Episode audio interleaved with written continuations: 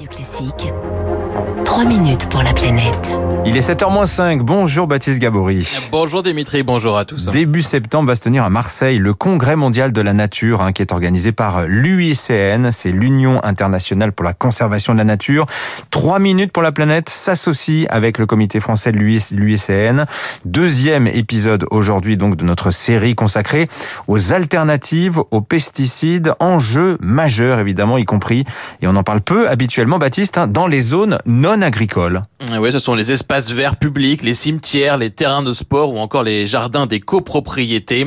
Il y a dix ans, l'association Noé a lancé le programme Jardin de Noé pour accompagner particuliers, collectivités ou encore entreprises vers le zéro pesticide, le zéro phyto. Ce sont euh, plusieurs dizaines de millions d'hectares qui sont concernés en France avec des exemples déjà de bonne gestion. Mathilde Planche-à-l'Évêque est en charge de ce programme. Moi, je pense notamment à la ville de Valence qui profite d'une belle notoriété qui est justifiée puisque les terrains de sport sont en zéro pesticide depuis 2009. Euh, il faut pas oublier que ce sont les enfants qui sont considérés comme les premiers utilisateurs de ces espaces-là. C'est la, la, preuve que c'est faisable surtout. Donc c'est un message vraiment positif pour euh, tous les gestionnaires.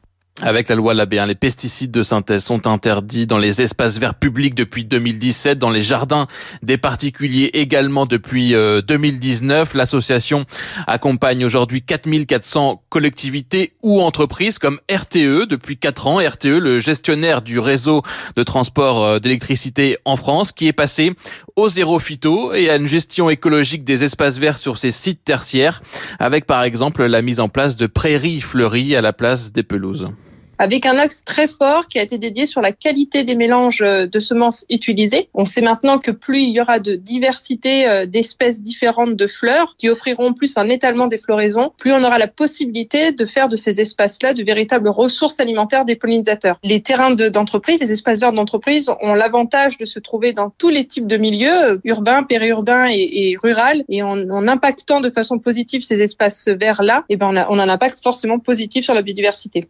Objectif ici, hein, comme ailleurs, se reconnecter donc à la biodiversité ordinaire. Les pesticides sont responsables en partie, et on l'a vu hier matin avec les oiseaux, de la perte de biodiversité observée un peu partout dans le monde.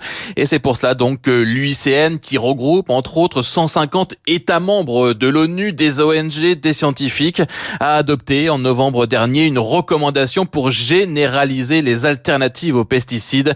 Florence Clapp, responsable du programme politique de la biodiversité, biodiversité au comité français de l'UICN. Les pollutions diverses, dont fait partie l'usage des pesticides, sont une des pressions majeures sur la biodiversité à l'échelle mondiale. On sait qu'elles sont responsables de 11% de la perte de biodiversité dans les écosystèmes terrestres et plus de 17% dans les écosystèmes aquatiques. Cette recommandation internationale, c'est aussi un signal fort qui est adressé aux États pour agir dans le cadre de la prochaine conférence des parties à la Convention sur la diversité biologique de l'ONU qui doit se tenir à l'automne en Chine. La conférence de l'ONU sur la biodiversité, c'est l'équivalent des COP climat. Elle se tiendra donc quelques semaines après le congrès de l'UICN et elle doit permettre à la communauté internationale de se fixer de nouveaux objectifs pour la biodiversité en 2030. Merci Baptiste Gabory.